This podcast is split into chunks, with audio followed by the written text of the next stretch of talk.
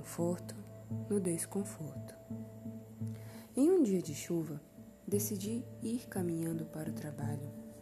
E enquanto andava e ia conversando com o Espírito Santo, a chuva ficou mais intensa e começou a molhar, pois o guarda-chuva era pequeno.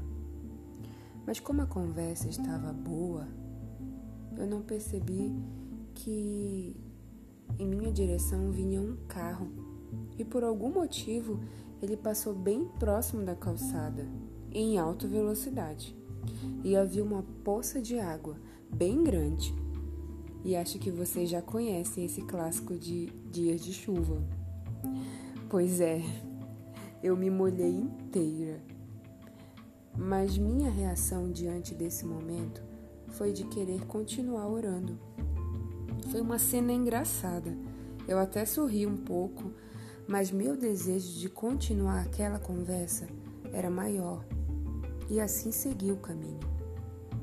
Compartilho essa história com vocês porque essa vivência me mostrou como estar conectado com o Espírito Santo todos os dias é essencial, pois as estações que nos cercam podem ser variadas e, independente delas, precisamos ser constantes na busca pela presença dele. Pois quando estamos em intimidade com o Espírito Santo, ele nos proporciona paz e esperança, apesar dos dias chuvosos.